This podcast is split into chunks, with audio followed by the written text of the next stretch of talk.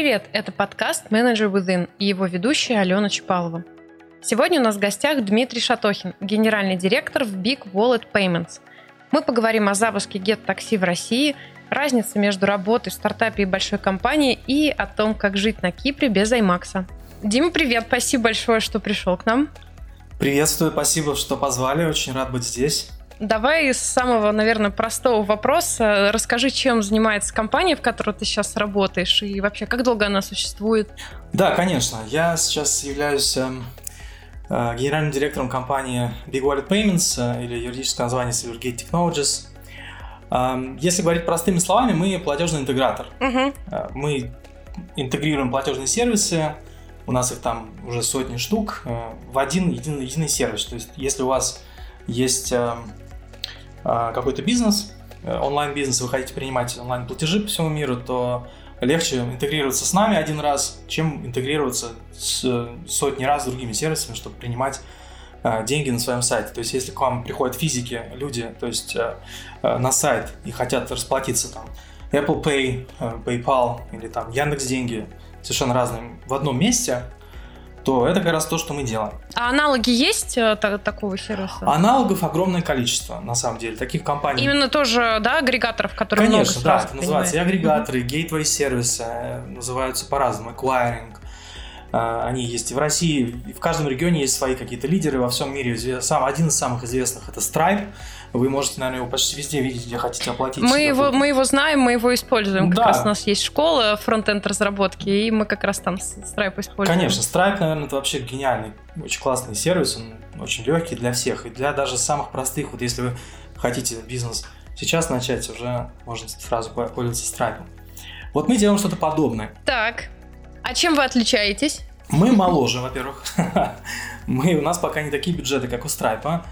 Компания всего 4 года, она входит в группу компании Access Holding, э, когда-то была создана как внутренний такой платежный инструмент, э, потому что в холдинг э, много европейских компаний входят, которые тоже такими финансовыми всякими делами занимаются, и ее сделали как внутреннюю компанию. Сейчас мы ее как раз делаем как уже компанию, которая выходит на общий рынок, ну, уже вышло, можно сказать. Мы подключаем мерчей не только из холдинга, а уже внешних наших партнеров, которые которые тоже хотят принимать деньги. И дальше продолжаем интегрировать. У нас есть плат... Э, лицензия, так называемая э, Payment Institution, выданная Центральным банком Кипра. И мы планируем в ближайшее время получить так называемый, так называемый принцип membership от Visa и MasterCard, чтобы уже напрямую процессить Visa и MasterCard. Вот это основные вещи, чем мы сейчас занимаемся. Ну, то есть, по сути, сделали продукт для себя, а потом решили его еще и на внешний мир открыть. Да, все так, то есть так и получилось. Сначала для себя, а сейчас уже когда уже поняли, что можем, уже технологии позволяют. Э. Окей, а инвестиции вы привлекали какие-то или сами в оборот набираете? Ну, инвестиции от дочерней компании, по большей части. То есть у нас есть бюджет, мы его планируем, там, на ближайшие пять лет у нас есть конкретный план действий, что делать. Э, инвестиции от дочерней компании нам предоставляют. Угу. А ты сам как туда попал? Ты как-то стоял у истоков или просто по найму тебя пригласили? Я по найму. Э, так же получилось, что просто позвонили. Э, мне часто в жизни везет. Вот это позвонили, сказали, что вот есть вариант, э, приходите, будем общаться. Пообщались, оказалось, что да. Я, я на самом деле до этого работал в чем-то подобном. Переехал на Кипр там несколько лет назад в крупную аквари, который назывался CardPay, сейчас называется Unlimited тоже делал платежные инструменты, и так у меня очень хороший как раз опыт был по управлению командой в, этом, в этой сфере, а, получилось так, что для этой компании, для этих задач я подхожу. Здорово. А я так понимаю, опыт создания какого-то своего бизнеса, своего продукта у тебя тоже есть. Вот э, как ты считаешь, для тебя лично что лучше, по найму работать или свой бизнес делать? А, я бы, наверное, сказал, что это среднее. То есть эм, я всегда хотел что-нибудь делать, я всегда пытался что-то сделать еще с самых там юных лет. А, и в итоге я понял, что мне нравятся небольшие компании, где можно либо, ну, либо ты сам для себя что-то делаешь, либо ты работаешь в небольшой компании, где ты можешь напрямую общаться с владельцем, либо быть сам, сам, сам совладельцем. э, чтобы быстро можно решать любые вопросы, буквально зайдя там в кабинет или выпив чашечку кофе. Потому что в крупных корпорациях угу. чаще всего ты, возможно, даже никогда в жизни не увидишь владельца этой компании, потому что настолько там он недосягаем. Ну, наверное, смотря какая позиция. Ну, да, скорее всего, конечно, какая позиция. Но именно я шел как раз с, постепенно с продукт менеджмента вверх. А, и всегда мне так повезло, что я работал именно в небольшой компании, где можно было конкретно быстро пообщаться и решить любой вопрос. Так что для меня проще, конечно, свой бизнес, но если работать по найму, то очень люблю небольшие компании, стартапы, я люблю что-нибудь начинать. Проще? Свой бизнес это проще? Для меня да.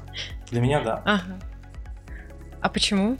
Потому что не нужно согласовывать э, сам себе хозяин или как? Просто мне кажется, когда у тебя свой бизнес, наоборот, э, все это намного сложнее дается. И по времени, и морально. С этим согласен. По времени, и морально, особенно если есть проблемы с самоорганизацией, с самодисциплиной, конечно же, намного это сложнее, чтобы действительно, особенно если сейчас вот э, все начали работать из дома, многие, особенно компании, Конечно же, для многих это сложнее, особенно если шумный дом э, и сам там спишь до обеда. Но если люди сразу привыкли, что встаешь, идешь на работу, как, грубо говоря, в свой кабинет и спокойно работаешь, мне лично так намного лучше. А, я знаю конкретные свои цели, я знаю, что я хочу видеть в своем продукте или в своем сервисе. Я знаю, кто мне для этого что-то сделает, никто мне не мешает, токсичных людей нет, поэтому лично мне так проще.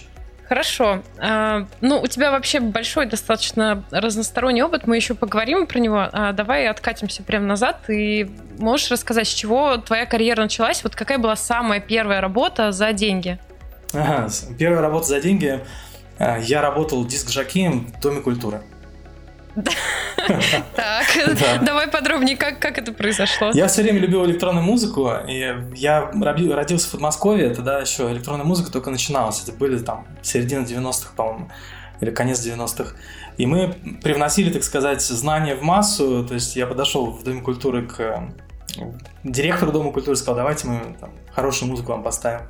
Вот. Ну и, в общем, мы сделали свою дискотеку, именно, которая не была попсой, как обычно это крутили везде, в любом доме культуры или в любой дискотеке. А мы сделали электронную музыку, техно-хаус, э, э, который тогда был только входил в моду, наверное, везде. И за это получил деньги. Вот это была первая работа за деньги. Так, и как вообще из э, вот этой всей истории произошло, что ты попал в маркетинг? А маркетинг, на самом деле, поворотным, э, интересным поворотным моментом был то, что я в конце школы, где-то в старших классах, прочитал книжку Пелевина, э, которая называлась Generation P. И для меня тогда, для подростка, открылся целый мир управления общественным мнением. То есть, что тобой управляют, что вообще есть, есть этот концепт управления людьми. Не, не просто рекламой там, за помощью баннеров, а вообще именно конкретно с помощью opinion лидеров а, и так далее и тому подобное. А, и с тех пор я начал мечтать работать в маркетинге, именно в public relations. Я даже сначала по ошибке нечаянно устроился э, продавать рекламу, то есть я продавал перетяжки, эти щиты, которые на, на улице можно увидеть. Э, э, то есть был менеджером по, продаже, по продаже рекламных площадей. Мне совершенно это не понравилось, я через несколько месяцев ушел и все искал, искал, искал. При этом я работал и барменом, и там кем только не работал, чтобы как-то зарабатывать на жизнь. Но в итоге я нашел, я пробился.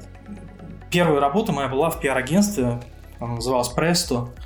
А, и там меня взяли как такого junior пиар-менеджера, где я научился как раз создавать пресс-конференции, писать пресс-релизы, общаться с журналистами, а, в общем-то, и делать такой классический пиар без денег. То есть, где ты создаешь а, информационный повод и его распространяешь просто общаясь со своими знакомыми журналистами, которые, если нормальный информационный повод, они просто пишут без, без какой-то платы. Им самим интересно этот информационный повод. Но они сами рады, да, новый. Да. Угу. И вот это был мой первый такой шаг в маркетинг, то есть начиная с Пелевина и через несколько лет э, кончая вот этим пиар-агентством фармацевтическим. Мы, мы э, с помощью федерального бюджета и Совета Федерации рекламировали нерецептурные фармацевтические препараты, то есть те, которые нельзя купить в аптеке без рецепта. А, очень было интересно, на самом деле, особенно для молодого специалиста. Да, слушай, прикольно. И ты там долго, да, достаточно, так понимаю, года четыре проработал? Да, я что-то там даже уходил, приходил. Э, да, я работал там достаточно долго, но многому чего научился, конечно. Так, и дальше был блок Мани, да? Я так э, поняла, что твой какой-то продукт, проект. Да. Что это такое? опять же, тот момент был уникальный. Такой, только начинались все эти стартапы, какие-то социальные сети, ВКонтакте появился в 2006 году. И как раз этот момент э, такой был. Э, живой журнал очень был популярен. Вообще благосфера была в своем, наверное, прайме таком, то есть в расцвете. Mm-hmm. И я подумал, а что бы такое можно сделать э, с привлечением public relations, моих уже знаний как специалиста, стартап, social media, благосфера. Я подсмотрел, на самом деле, в Америке был подобный проект, уже назывался Pay per Post, то есть плати за каждый пост. Э, да, я сделал что-то подобное, назвал Block Money, то есть это, это платформа, биржа по управлению общественным мнением а, посредством благосферы. То есть ты как рекламодатель мог туда прийти и сказать, что вот э, я хочу рекламу моего там нового код проекта, а, а с другой стороны блогеры на этой бирже смотрели, что вот есть какие-то заказы на рекламу нового код проекта, они писали посты практически джинсу. Потому что тогда еще не было вот этой культуры, что нужно там, ставить дисклаймер, что это реклама. В общем-то, всем было тогда пофиг. Да ее и сейчас э, не, не особо много где есть. Ну, да. То есть, кто, кто выбирает каждый для себя, ставить дисклаймер или нет. Ну и люди, в общем, блогеры писали, потом отчитывались, получали деньги, а я за это получал как копеечку какую-то. Комиссию. Угу. Да. Слушай, ну это же перспективная история, и мне кажется, она бы и сейчас работала. А почему ты его забросил? Ну, я был на тот момент сразу зеленым вообще парнем, который постоянно тусуется и который не до конца еще понимал вот вообще всю э, эту стартап-историю. И э, мне буквально написали через несколько месяцев после открытия проекта э, с предложением покупки его. Я просто был в, в таком шоке, что я, конечно, его продал мгновенно. Нормальное было, да, предложение? Ну да, там такое, несколько, в общем, пару десятков тысяч долларов. Вот так я бы сказал. Для меня, для вообще зеленого непонятно кого, на тот момент был супер предложение. И я перешел работать э, в ту же компанию, которая купила мне этот проект. И мы вместе с этим человеком, который купил мне этот проект, сделали новый проект на основании моего. А он до сих пор существует, называется blagun.ru. Может быть, вы видели. Я, кстати, слышала, да, про него. Вот, и уже там я нечаянно познакомился с такой уже другой стартаперской тусовкой израильтян, которые уже дальше меня пригласили в настоящую такую еще более стартаперскую тусовку. Э, и дальше перешел в выгоду э, новый проект. Угу. Вот ну, это что-то типа купонная, да, история? Да, тогда начиналось тоже и на Западе, и здесь, в Москве, начинался купонный, купонный бум. бум, купонный хайп, все с ума сходили по этим купонам, и выгода на тот момент был один из, один из самых э, сильно развивающихся проектов в этой сфере наряду, наряду с Группоном, э, русским Группоном я имею в виду, и наряду с э, Купи Вип, э, Wildberries, по-моему, тогда вот эти появлялись все. То есть тогда целый 10 или 15 штук они появились в, в одни и те же годы. И я стал там работать, по-моему, пришел как директор по коммуникациям, как ни странно, а ушел оттуда как, в общем-то, уже такой продукт менеджер потому что я там начал делать мобильное приложение, и, в общем-то, начал активно заниматься самим продуктом. То есть мне на тот момент как-то уже немножко надоело просто коммуникациями заниматься, мне захотелось самим продуктом заниматься.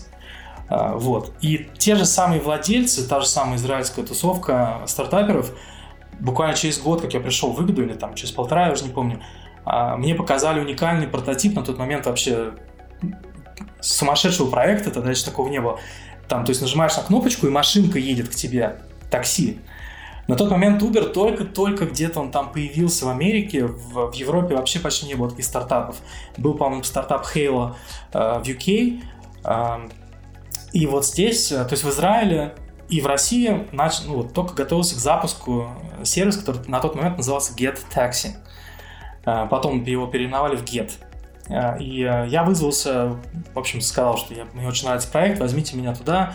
Хочу быть локальным продукт-оунером всего этого российского подразделения. Э, после переговоров мы договорились, я начал, вот, перешел из выгоду в Get, в GetTaxi, э, и уже начал активно работать над приложением. То есть я его локализовал, я его там все настроил для российского запуска, э, и уже начали мы добавлять здесь специальные российские какие-то локальные платежные системы. Мы были одни из первых, кто сделали оплату по карточке, вообще еще, по-моему, раньше Яндекса. Потому что мы запустили Сигет Яндекс практически в один месяц. Там Яндекс чуть-чуть пораньше, мы чуть-чуть попозже. В 2011 году это было. Так, подожди, пока мы далеко не убежали, у меня вот э, какой вопрос. Я вот э, ставлю себя на твое место, да, вот э, ты сделал какой-то проект, а через три месяца у тебя его купили, тебе не приходило в голову, что нафиг эту работу по найму, надо сейчас сделать еще 10 таких и быстренько продать за большие деньги?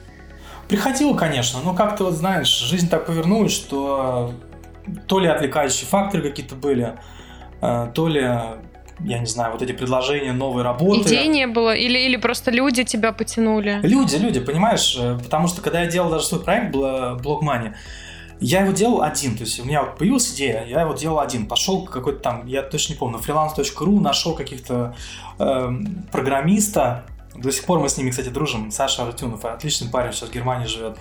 Нашел дизайнера, э, его зовут Юра Солодовников, он сейчас, э, по-моему, является то ли Head of UX э, Альфа-банка или еще как-то. То есть э, мы с ними тоже до сих пор дружим. И мы, я им сказал, ребят, мы сделаем давайте проект и вместе, в общем, станем миллиардерами. И мы сделали его без всяких денег. Но когда ты его сразу делаешь, мы его долго и очень муторно делали, то есть потому что нет денег, там, у людей работа, у меня какие-то другие занятия, то есть мы его там почти год, по-моему, пилили, может даже больше. Mm-hmm. Я думала быстрее. Не, не, так быстро не получилось, потому что у нас своего движка какого-то не было, мы почти с нуля там все написали, интегрировали платежную систему, там, ну, в общем, все. А, а когда тебя приглашают, в общем-то, есть и бюджет, и деньги, и команда, и есть чему поучиться, тем более, если ты относительно зеленый еще, я не был тогда профессиональным продукт-менеджером. И когда тебя приглашают в большой стартап, конечно же, хочется прийти, и вообще ты туда погружаешься, и начинаешь впитывать вообще все. И, конечно, я все время думал что-нибудь сделать другое, но на тот момент я работал с утра до ночи, там, чуть ли не с телефоном под подушкой, э, и просто времени на свое не было. Окей, э, а как ты в Ламоду попал? Дальше, я так понимаю, после Гетта Ламода была? Ну, дальше, да, Гет был очень таким большим э, моментом на 3,5 года или даже 4. А, я, в общем-то, наверное, поднял э, с, вместе с израильской командой разработки весь этот сервис в России с точки зрения техники и мобильного приложения. Но в какой-то момент э, уже стало все более-менее работать. А я, как вот немножко ранее сказал, я очень люблю все стартовать. Мне немножко становится скучно, когда уже все хорошо работает. И когда уже нужно двигать немножко там мелочь какую-то там. То там настроил, здесь настроил немножко побольше процентики. Ну, то есть это с одной стороны классно, но с другой стороны мне становится уже чуть-чуть скучновато. И в Ламоде предложили, сказали, что э, у них э, теперь новая стратегия Mobile First на тот момент была такая, 2015 год или что-то в этом роде. И им нужен head всего мобильного направления, то есть э, руководитель всех мобильных приложений, мобильного сайта, всего такого. Ну, так как у меня был хороший опыт, я пошел туда. Честно говоря, до этого я вообще ничего не знал про Ламоду. Мне казалось, ну, это какой-то веб-сайтик, который там шмотки продает. Ну, максимум я там, не знаю, думал, какая-то шарага. Ну, я так понимаю, для тебя это как раз самое интересное было с таким подходом, да. что надо прийти в no name и сделать из него что-то да, очень но крутое. Да, no name оказался совершенно другим. То есть я не так его представляю. На тот момент, в 2015 году, Lamoda насчитывала примерно полторы тысячи человек, 11 этажей у них там на Прилецкий офис. Ничего огромный. себе! Да, это огромная-огромная компания с уникальными там вообще логистическими какими технологиями, входящие в огромный-огромный холдинг, который называется Rocket Internet, который владеет по всему миру, это немецкая компания, по-моему, изначально, которая владеет по всему миру такими ламодами в каждой крупной стране. То есть, вот, например, приедешь там какой-нибудь Сингапур, у них, по-моему, Лазада она называется, или что-то в этом роде. В Бразилии там какая-то своя там штука, и в каждой вот стране есть своя, грубо говоря, ламода. И у них уже есть, э, э, чем мне очень понравилось Ламоде, у них уже есть определенный есть э, такой, грубо говоря, мануал, как управлять Ламодой. То есть у них есть четкие, понятные правила, что нужно сделать, чтобы достичь определенных результатов. Но это именно касается про все Ламоды. Про конкретно мобильное направление на тот момент у них мануала не особо там было. Э, поэтому я там собрал команду очень классную, там были очень классные ребята, мобильные разработчики, продукт менеджеры проект менеджеры все такое, UI, UX дизайнеры. И мы переделали вообще полностью все приложения, потому что они на тот момент были уже морально устаревшими у них. А, и мы как-то по-сумасшедшему повысили где-то на 25-30% э, весь э, все, все конверсии, потому что действительно сильно обновили приложение, и тогда было очень удобно в Ламоде, так как у них на первом этаже есть пункт выдачи одежды, одежды, то есть заказов. И можно было вылавливать людей там живых, которые вот прям приходят туда, и приглашать их на чашку кофе и показывать прототипы новых приложений. То есть там там, здравствуйте, я Дмитрий, я работаю в Ламоде, пойдемте там, если вам... Нормально если... такое исследование просто по живым да, людям. Да, да, было уникально, это очень классно. И поэтому получилось довольно быстро за год все переделать, э, все прям выстрелило так, что очень хорошее впечатление от Ламода у меня до сих пор остались. Потому что компания хоть и большая, но в ней до сих пор был на тот момент дух стартапа. Ну вот я хотела как раз спросить, э, не было ли проблем там с бюрократией, вот то, что мы вначале да, обсуждали, что до, руководителя не добраться, э, большие какие-то крупные решения принять, наверное, тяжелее. Вот как раз там оказалось нет. Там э, на тот момент была европейская команда менеджеров, там итальянцы, немцы, еще кто-то. И у них как раз был интересный такой дух, к которому я привык как раз в Get, в Get Taxi.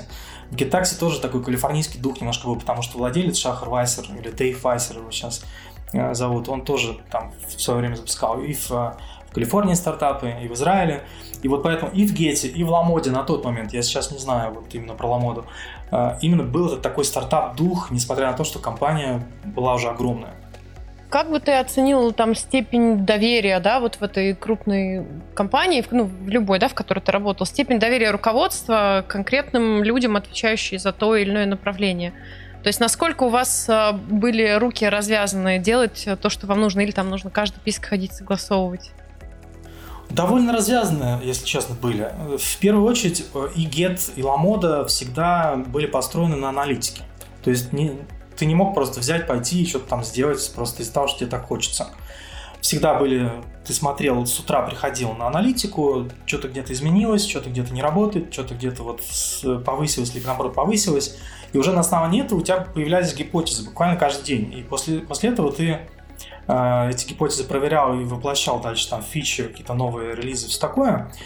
Но как раз эти цифры и позволяли и развязывали тебе руки, потому что даже если тебе когда-либо приходилось что-то утверждать, ты всегда приходил к нормальным совершенно людям, таким же, как ты, а, показывал цифры, и, в общем-то, без вопросов все... Ну да, было обоснование. Да, то есть Поэтому никаких проблем с этим не было.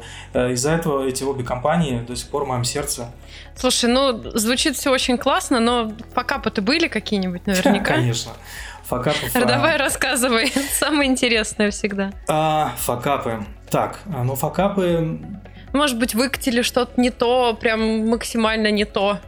Цены неправильные поставили. Хотя нет, наверное, это мелочь, хочется чего-нибудь покрупнее. Не, ну цены-то обычно они из базы данных, так что там обычно с ними проблем нет.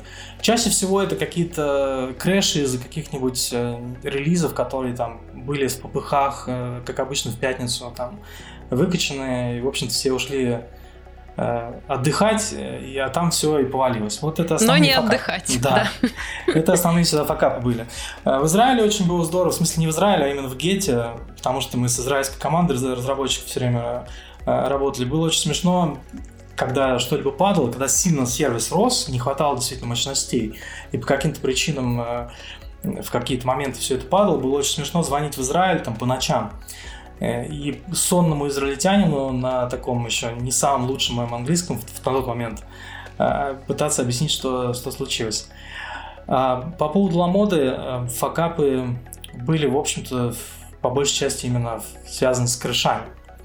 Прям сильных каких-то проблем я не помню. А, я могу про какие-то другие, может быть, в будущем, может, именно в этом разговоре, чуть попозже про другие факапы рассказать. Ага, что-нибудь еще вспомнится, да, хорошо. А, Дим, я ну, давно тебя знаю, так для гостей наших э, поясняю, и ты вот сколько я помню, тебя всегда был супер позитивным человеком, вообще на любую вещь всегда супер позитивно смотрел. А есть вообще что-то там в твоей работе, в твоей карьере, с чем ты сталкивался, что тебя прям демотивировало? А, потому что у меня ощущение, что что бы ни произошло, ты всегда найдешь э, позитивный лучик, и все будет хорошо. А, но так же наверняка не бывает. Что-то все-таки есть такое, что вот прямо руки опускаются. Конечно, конечно, сто процентов да. Больше всего меня всегда бесит это токсичные люди. Токсичные люди, которые вставляют в палки, в, э, палки в колеса э, просто из-за того, что вот они вот почему-то решили так, что им что-то не нравится или нужно им на себя Без аналитики. одеяло. Да. Такие люди в моей жизни бывали несколько раз, и э, вот они как раз действительно меня выводит. Даже если я там такой позитивный, стараюсь всегда там позитивно стараться там, отдыхать на выходные, высыпаться или еще что-нибудь, но прихожу на работу, вижу, вижу этих людей, видел точнее, да, и они меня выводят, конечно. Что я делаю обычно в таких случаях? Ну, во-первых, стараюсь все-таки не ссориться. Если у человека какая-то неприязнь, пытаюсь у него спросить, ну, что же меня так не взлюбил-то? Но бывают такие моменты, когда вот человек, вот просто он там, то ли у него ревность какая-то, вот, потому что такое бывает. То есть, например, там, если я хорошо с руководителем или с кем-то общаюсь, то бывает у людей ревность, что вот там, любимчик какой-то, не любимчик, ну, такое бывает. Пытаюсь пиво попить, чай, кофе вместе, еще что-нибудь. Но и все равно бывает, что человек не идет. Вот у меня недавно здесь как раз на Кипре был такой момент. Не идет на, кон- на, на контакт никак. Ну, тогда я стараюсь просто отстроиться от него и стараюсь э, особо не общаться и делать все уже на таких, э, как сказать, формальных э, рельсах. То есть имейлы, митинги, ну и покерфейс. Да. А, много уже упоминаний было про Кипр. Давай про это тоже поговорим. А, почему ты вдруг решил переезжать? Почему именно на Кипр? Как это все произошло? Знаешь, Алена, если честно, это самый сложный вопрос, который ты можешь задать вообще на этом подкасте. Потому что я пытаюсь ответить на этот вопрос уже три года. Ага. На Кипр я попал нечаянно, как это часто в моей жизни бывает. Буквально телефонный звонок в определенный момент попал. То есть вот есть компания, приходите, приглашаем, хотите, давайте поработаем. На тот момент это был какой-то март, что ли, или апрель. У меня какое-то было плохое настроение. В Москве э, было, как обычно, знаете, в марте в Москве грязно, серо, холодно. Да. Э, третье кольцо такое, ты смотришь, там я как раз в этот момент, когда был... Самое мерзкое время года от начала весны, когда все это тает. И я как раз, когда принимал решение, я был где-то в Москва-Сити на каком-то этаже, смотрел на вот это третье кольцо эм, и подумал, да черт возьми, я здесь уже 30 сколько-то там лет, на тот момент мне 37 было лет. И мне обещали, что на Кипре 300 солнечных дней в году. Я такой, хм, про то, что отопления нету, не, не предупредили, да, наверное? Конечно, нет, да. Вот ты забегаешь вперед, да. И все, я такой, окей, надо попробовать. Я здесь попробовал. Тем более всегда была мечта такая пожить у моря. Такая дурацкая мечта обычного человека со средней полосы России. Пожить у моря, попробовать. Ну, не у всех такая мечта, но у некоторых есть. Вот у меня такая была. И я такой, а, была не была, все. Здесь все законсервировал, причем я переехал вот не как некоторые. Некоторые люди переезжают так осторожно. Они прям такие вот переезжают посмотреть и возвращаются, например, если не нравится. Я переехал прям вот по полной законсервировал все, что можно здесь, э, то есть в России, э, там сдал квартиры, спрятал все, что там нажито в, в определенном месте ага. и переехал полностью на Кипр. И Кипр, конечно, удивительное место. Во-первых, он наполовину русский. Ну, это я, да, даже слышала неоднократно. Огромная русская тусовка. Э, здесь потому что очень сильно, ну, здесь много, на самом деле, российских компаний, во всяком случае, финансового сектора, гейминг есть э, сектор такой, и мобильный гейминг, не только мобильный. А куда тебя позвали, это прям русские ребята, да, открыли? Да, это российская компания. Э, российская, ну как, российские корни, но компания европейская, угу. как это часто бывает. Вот. И Кипр, конечно, шикарное место с одной стороны, его можно любить очень много за все, за там, тепло, за море, за то, что все рядом, на работу 10 минут, обратно 10 минут, никаких пробок. А, если пробка там максимум 15 минут, и все здесь уже местные киприоты, и не только, и русские тоже говорят, о, там я так долго ехал, 15 минут. Вот. В горы доехать там 40 минут, то есть здесь такая маленькая модель всей земли, можно сказать, потому что здесь есть и море, и горы, и даже снег зимой, можно на лыжах покататься, в общем, что хочешь. Но с другой стороны, здесь, конечно, его можно и ненавидеть иногда, потому что, да, зимой очень холодно, потому нет отопления, как ни странно, то есть у тебя в квартире погода такая же, как на улице. То есть, если на улице, например, в декабре может быть 10 градусов плюс, то у тебя и дома плюс 10, поэтому здесь надо отапливать какими-то отоплениями, всякими маслями, радиаторами и все такое. И, но самое главное, что меня здесь иногда бесит, здесь нет э, никакой такой вот московской жизни, здесь нет театров особо, ну, здесь парочка каких-то мелких, здесь нет IMAX, кстати, смешная история про IMAX. Мы буквально в предковид э, время, вот самый прям перед ковидом, Новый год, который был 2000 съездили в Лиссабон э, погулять. И вот угадай, что самое первое мы сделали в Лиссабоне в первый день? Ну, я уже поняла, да, пошли в кино. Все так. Тогда был как раз релиз Star Wars последнего этого. Мы пошли в кино, прям первый, буквально в первый, первый день побежали в IMAX, настоящий IMAX, посмотрели там э, Star Wars. И вот поэтому как раз по техническому такому развлечению э, немножко соскучиваешься. По развитому городу. Угу. Да. Единственное, что, опять же, здесь бытует мнение, как раз у русских мы между собой здесь часто говорим, что для каждого Кипр разный. То есть, если, например, люди действительно бегут от города, и, например, у них там маленький ребенок э, или еще что-то, вот они хотят пожить просто в тепле, в сытости, в, в, в, в тишине, то Кипр, конечно, идеальный, потому что здесь народу всего миллион на весь остров. И особенно сейчас ковид вот этот непонятный, здесь довольно с этим ну, проблем особо нет. Эм, и люди спокойно живут, ты почти никого не видишь. Ну подожди, вроде бы же на Кипре там достаточно строго все, там выходить из дома по смс я, по крайней мере, такое слышала. Все, все правильно, ты все правильно слышала. То есть в момент, э, у нас пара было локдаунов, когда прям правительство боялось очень. Э, действительно, мы сидели дома и выходили, у нас было два, две смс в день. Но, честно говоря, никого это... То есть даже если погулять куда-нибудь там в нелюдное место, на пляж там пойти, все равно? В самые вот сложные недели, это было несколько раз, по, буквально по пару недель, по-моему, делали, два или три раза. Да, действительно нельзя было. С собакой вокруг дома можно, но если тебя полиция остановит и ты там больше, чем 500 метров от, от дома, то штраф 300 евро. Но особо никто не, не беспокоился, потому что вот чем ковид хорош был для Кипра, наконец-то здесь пришли все вот эти вот э, доставки, delivery сервисы, аналоги Uber Eats, потому что до ковида как раз здесь было такое, ну, немножко... Никто не шевелился. Никто не шевелился, там, в общем-то, что-то...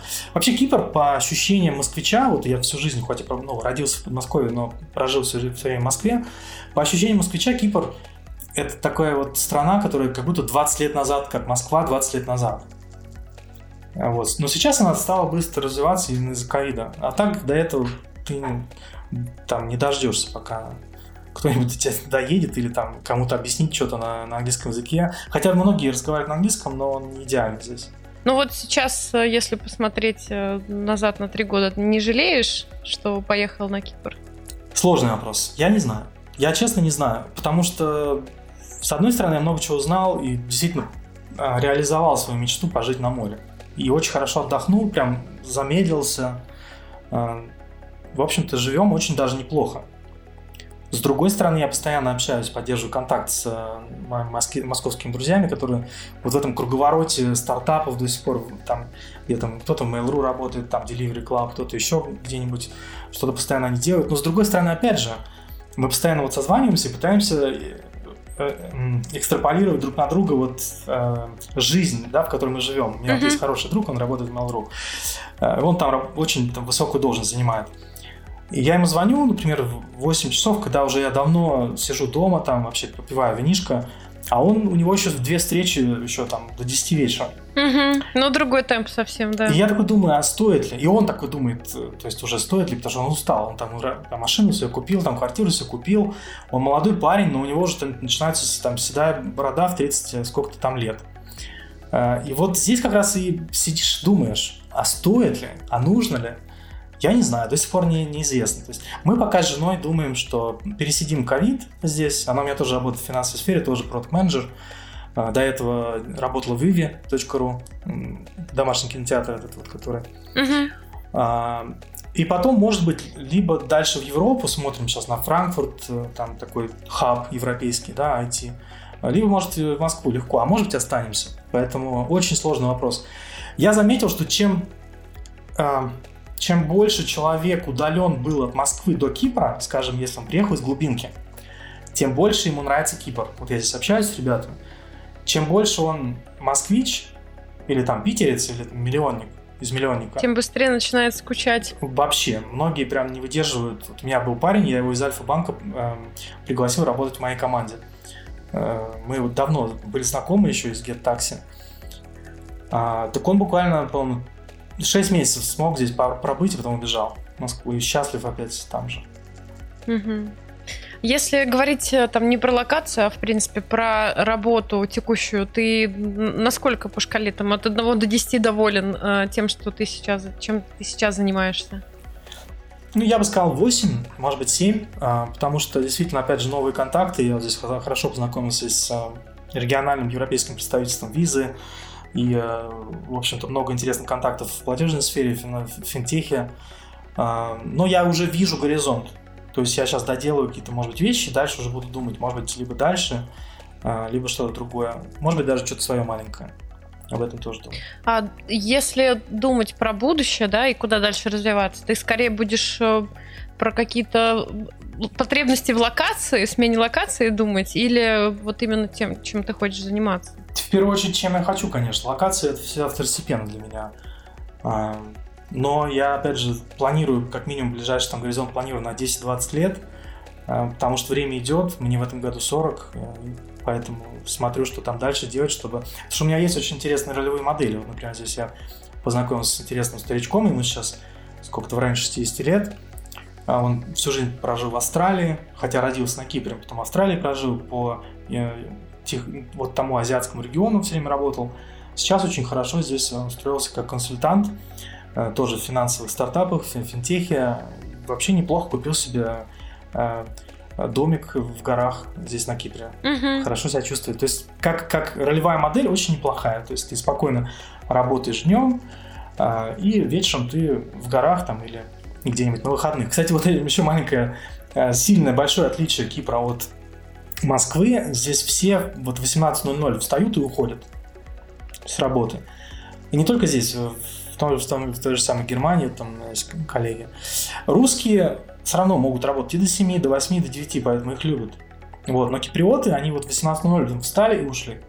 Ну, мне кажется, там больше люди думают о своем каком-то ментальном здоровье, о том, что нужно больше отдыхать, чем у нас. У нас как-то вот приучили с детства, что нужно фигачить, фигачить, пока не упадешь. Все так, все так. Согласен. Здесь work-life balance, он намного более развит. То есть люди э, работают с 8, с 9, прям здесь еще раньше надо встают, что здесь жара, и люди стараются все, все дела сделать до, до наступления дня. Э, вот. Но, но мы все равно еще далеки до китайцев. У меня есть китайские коллеги, они работают вообще 24 на 7, включая выходные. То есть ты в любой момент можешь написать китайцу, китайцу а, и он тебе ответит. Вот ночью, там, неважно, воскресенье, еще. Я один раз, как раз я с ним, к ним ездил познакомиться а, в Сямэнь, есть такой город недалеко а, от Тайваня. И э, мы первый раз познакомились, он пригласил, пригласил меня в ресторан, и я там спрашиваю, ну, как дела, как дети, там вообще, что, что там. Ну, как обычно, такой small talk. Э, что делаешь в выходные? Он говорит, в выходные? Он на меня такой посмотрел, ну, работаю. Что это такое? Говорит, жена вот с детьми там гуляет, а я работаю все время. Русские еще есть им куда, куда стремиться для китайцев. Угу. Ну, ну, либо наоборот, может быть, им как бы есть куда. Я думаю, я надеюсь, что все-таки больше людей, больше стран будут приходить к тому, что людям нужно отдыхать. Иначе на долгой дистанции вся эта конструкция так хорошо не продержится. Более чем согласен. Это моя тоже жизненная позиция. Угу. Слушай, вот э, интересно, у тебя много было вообще, я так понимаю, команд, людей в подчинении. Какие основные а, принципы, что ли, которым ты руководствуешься, когда у, собираешь, управляешь э, командами? Мой основной принцип, и вообще, я так заметил, мое, наверное, предназначение на Земле – это передача информации от человека к человеку. Поэтому я стараюсь мой основной принцип делать как э, прозрачность. Угу. Э, что я вкладываю в это понимание. Прозрачность – это когда каждый знает, зачем мы это делаем. Вот э, каждый знает конкретный таск или конкретный окончательный гол, да, куда мы идем, зачем, почему мы это делаем. А, поэтому я стараюсь не красить облака в розовый цвет, не рассказывать какие-то сказки. Или наоборот, молчать. Вот бывает такое, что руководители молчат. И никто не знает, а зачем мы это делаем, а куда мы. Каждый там делает какую-то маленькую свою часть. Э, и иногда не понимают, и люди часто, кстати, от этого выгорают. Я замечал, например, по техническим ребятам, по разработчикам и даже по менеджерам, когда вот он делает одну вещь каждый там, день, каждый квартал, или там несколько вещей, и он не знает, зачем он это делает. Но когда ты начинаешь э, собирать людей иногда, там рассказывать, коммуницировать, что вот мы идем туда, у нас в конце года будет такой-то гол, мы там планируем запустить вот это. И вот э, ты делаешь вот эту часть, ты делаешь вот эту часть, а ты делаешь вот это. И в итоге мы создадим вот такое большое классное э, счастье. И я замечал, что когда ты говоришь с людьми так же, то им становится легче, и они даже становятся более так гордятся тем, что они делают, что они вносят вклад. Они Вложили просто... вклад, да, в общее дело. Да, вот это мой, наверное, основное, что я делаю с командами со своими. Угу. А бывает, э, что там, ну, я так понимаю, ты выстраивал там коммуникацию между отделами тоже. Да. Бывает, что там каждый отдел там начинает на себя немножко одеяло оттягивать. Бывает, конечно, но я стараюсь э, как-то это, опять же, балансировать. В крайнем случае, делать какие-то точные ставки с людьми, э, ну, там, втроем, в четвером обычно руководителей не так много. Ну, во всяком случае, моих, э, э, в моих командах было. Мы встречаемся вместе и вот именно рассказываем друг другу основные проблемы. Э, и таким образом, э, именно с помощью этих коммуникаций, я создаю некоторый ритм. Вот, да, кстати, насчет ритма. Я стараюсь э, делать так, что есть определенный ритм, стандартный наших там встреч и митингов. То есть, например, начало недели. Все знают, что у нас там у менеджеров есть такая небольшая планерка, то есть все собираются, что делаем этой неделе, там какие проблемы есть, все там быстро по 5 минут что-то говорят, поэтому все, опять же, друг друга слышат именно менеджеры, чтобы они не были глухие. В середине недели, возможно, встреча с технической командой, чтобы понять, что там, как двигаются фичи, какая где загвоздка, кого не хватает, может, кого-то надо набрать, еще что-нибудь, какие большие фичи будут там в конце недели или там через месяц, когда они будут. И в конце недели, опять же, либо с менеджером, либо еще с кем-то, как такой небольшой э, финальный митинг. И вот этот ритм, все знают, что он есть всегда, и от него обычно не отделаться, поэтому все работают в этом ритме. И вот эта коммуникация вместе с ритмом мне лично помогает всегда э, в общем-то, такой тонус э, внутри всех команд. Угу, угу. Да, я согласна, это клевая штука. Мы тоже так стараемся делать. Надеюсь, что получается. Эм, окей. Эм, у тебя, получается, тоже был опыт, да, вот э, из э, стартапа сделать такой уже крупный достаточно бизнес. А был ли опыт быстрого какого-то масштабирования, когда вот огромными шагами идете, не потихонечку, потихонечку, а именно вот резкий скачок? Да, именно в моей практике это было опять же в Get, Get Taxi. Мы росли семимильными шагами. А, и причина была очень простая, как на самом деле в любом бизнесе ты можешь быстро масштабироваться, если сделаешь так, что первое ощущение у человека, который попробовал твою услугу или сервис, будет такой вау, неподдельный. А, расскажу на примере такси, как у нас это получалось. Мы каким-то образом приглашали человека попробовать первый раз проехаться на, на такси с помощью приложения. Там, по-моему, даже бесплатно какие-то, да, были акции? Да, все правильно. Мы бесплатно давали ему купон на 500 рублей. Вот там купон. Для компании вот этот первый минус был. Минус 500 рублей. И если ты, так у тебя получилось, что человек там нажал на кнопку, приехала машина, там водитель улыбнулся, э, я не знаю, там привез тебя куда надо, э, в конце там или там, в начале открыл двери, там, в общем, короче, если все супер, и человек в конце такой приехал, а на тот, на тот, на тот момент 2011-2012 год это было вообще инновация. Угу. человек ну приехал, да. Не такой... надо идти там тянуть руку, ждать, пока кто-нибудь остановится, адрес объяснять. Да, я напомню, на тот момент, в 2010 году, тебе нужно было иногда звонить э, в таксопарк и иногда до полутора часов ждать машину. Да, да, да, очень все, все ходили просто ловили так, да, вот эту да. стандартную дорогу покажешь. Да, все так. И человек, если он действительно вот все прошло хорошо, он получал это вау, и он, кроме того, что он делал еще дополнительные поездки уже за свои деньги в будущем, он еще и людям рассказывал, то есть он своим uh-huh, семье, там, uh-huh. друзьям. И вот эта как раз вещь как, э, начиналась расти как снежный ком. А, и люди друг другу рассказывали, советовали, они ездили, потом еще больше ездили. У них вот это lifetime value все время увеличивался, увеличивался. И рост был сумасшедший. Слушай, подожди, мне очень интересно, только честно скажи, для вот этих вот акций э, каким-то образом отдельных водителей подбирали? Нет. Им нет, машины? Нет. нет. То есть у вас прям такой был отбор э, по всем, что все были идеальные. Вот ты так и рассказываешь, водитель улыбнулся, но чтобы... Ну, они не все идеальные. Не, у нас проблем было много, как раз вот если, опять же, вспоминать факапы. Там было очень много проблем с водителями как раз, и даже много смешных э, историй.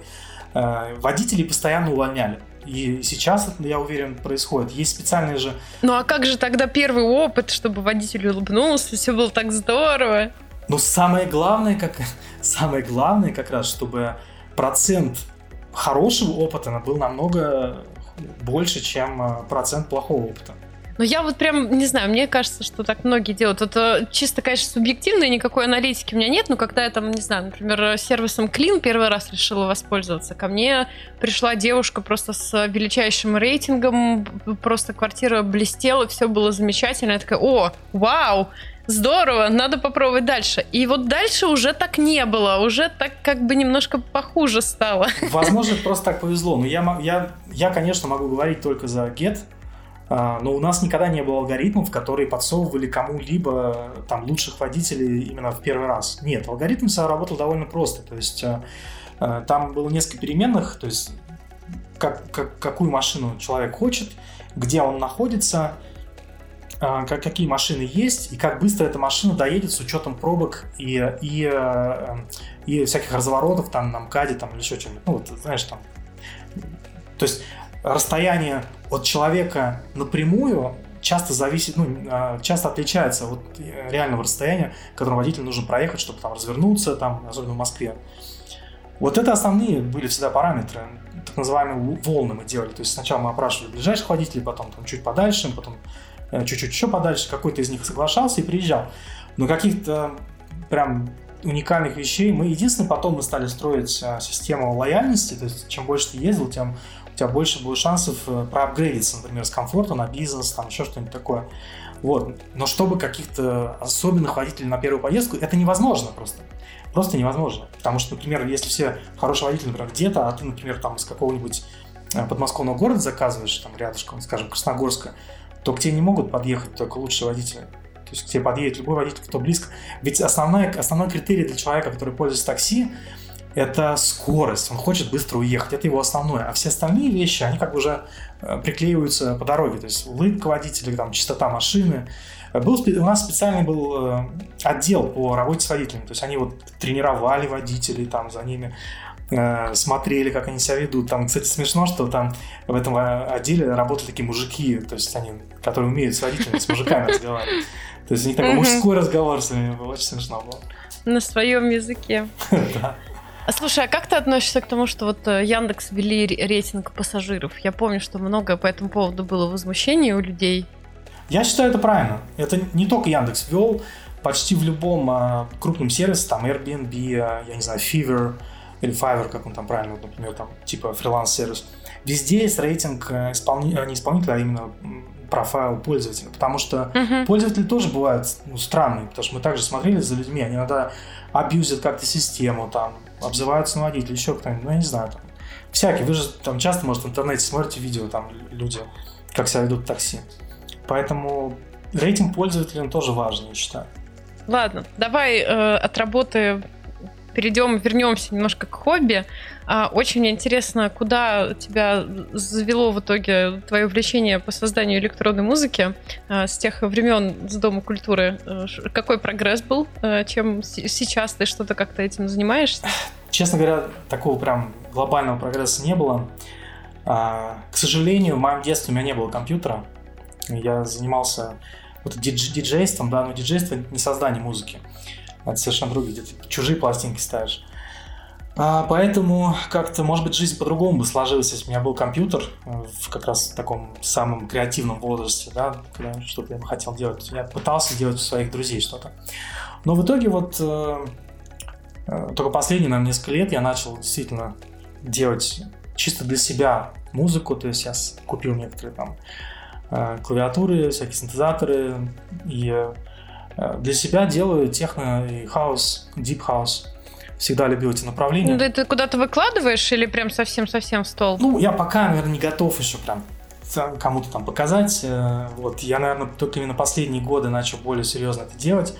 Со временем я, возможно, либо буду выкладывать, либо, я не знаю, куда-нибудь загружу. Тем более сейчас есть сервисы, которые помогают тебе делать э, целые альбомы, uh-huh. там релизы, загружать на все сразу стриминг-сервисы.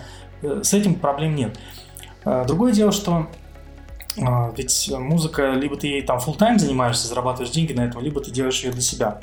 на данный момент я все-таки на том моменте, что я делаю для себя, я испытываю какой-то, наверное, удовольствие от создания новых звуков, да, потому что я, я в юности ходил в музыкальную школу, то есть у меня есть музыкальное образование, я знаю, как писать ноты, как читать ноты, и э, мне это нравится просто закрываться в, своей, в своем кабинете, именно у меня домашний кабинет есть, и просто часами синтезировать какие-то звуки, ритмы, э, и просто таким образом, это моя, э, моя медитация такая музыкальная.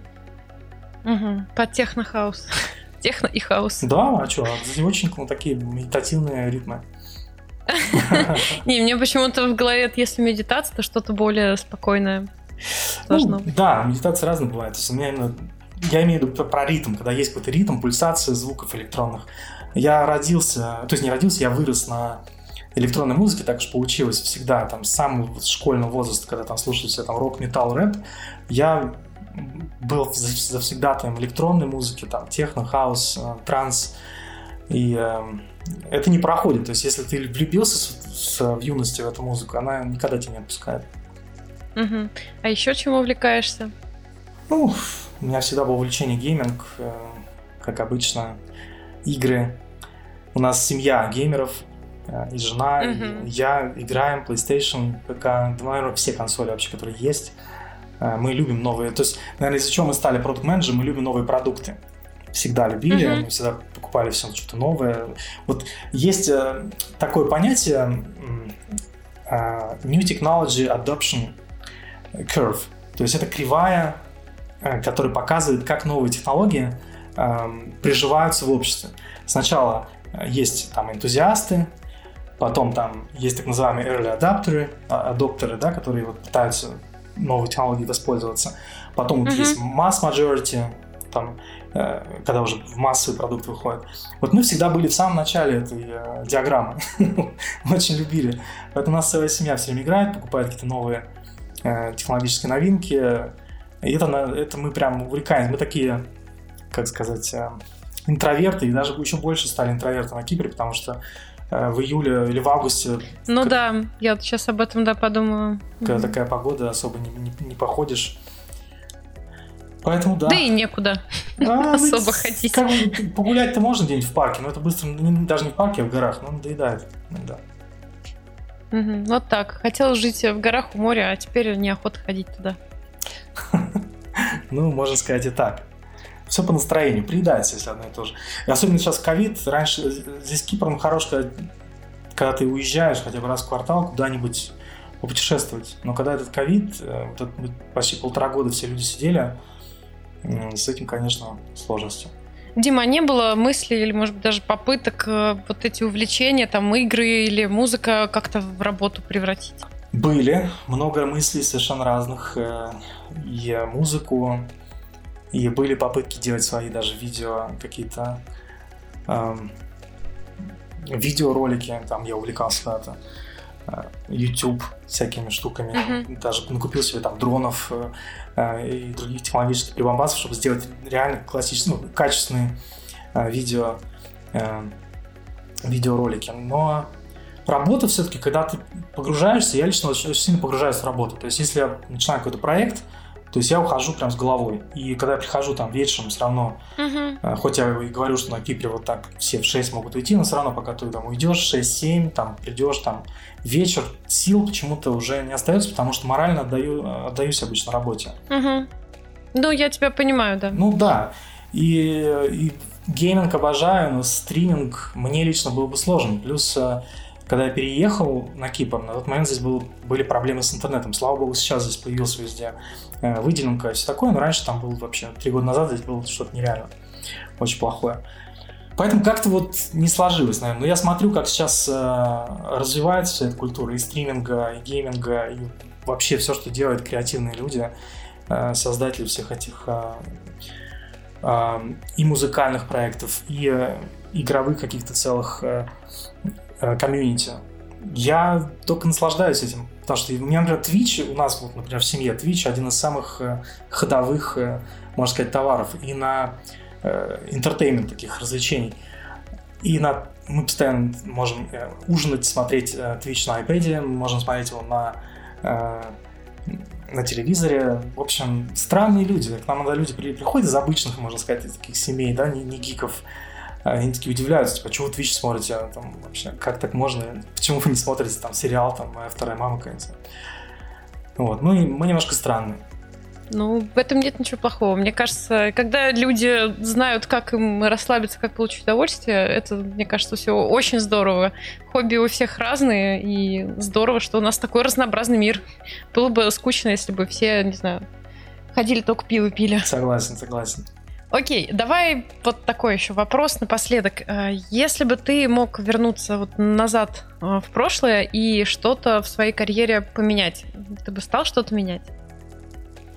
Да, конечно, стал бы. И, наверное, здесь э, можно... Так, может... очень интересно. Первый раз мне человек отвечает «да» на этот вопрос. Давай, рассказывай. Ну, здесь можно ответить в двух параллелях. То есть, если бы я, наверное, может, опять, как я уже и говорил, имел компьютер в юности, может быть, я даже никогда бы в жизни не пошел э, заниматься там продукт менеджментом Может быть, я так и остался в музыке, потому что действительно я всегда ее любил. И я очень много тусил из-за этого. Э, просто любил музыку. Не из-за того, что тусить просто ради тусовки, а именно из-за того, что обожал музыку. Всегда. И из этого как раз вытекает и вторая параллель, что из-за того, что я много тусил, я позже начал работать и вообще над собой, и развиваться, и как бы быть уже более серьезным таким участником общества. Так может это и хорошо, Дим, зато у тебя было, была хорошая, интересная молодость. Очень многие в наше время этот этап пропускают, начинают там со школы фигачить, и, и потом к 30 годам седая борода. Может быть, я об этом, конечно, тоже думал, и то хорошо, и это хорошо. Я особо не жалею, но если бы, вот ведь вопрос звучал, если бы, то, может быть, я вот mm-hmm. чуть пораньше начал там браться за голову. И э, тогда бы, может быть, уже там, не знаю, как Цукерберг 24 часа у меня был бы свой, ой, 24 года у меня был бы свой Facebook.